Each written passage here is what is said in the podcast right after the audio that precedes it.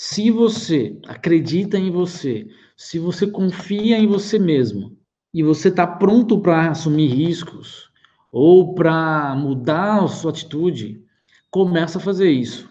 Tenha coragem para mudar.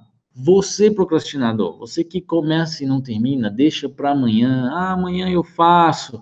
Eu não resolvo nada agora. Eu deixo para quando a coisa piorar, eu vou lá e resolvo.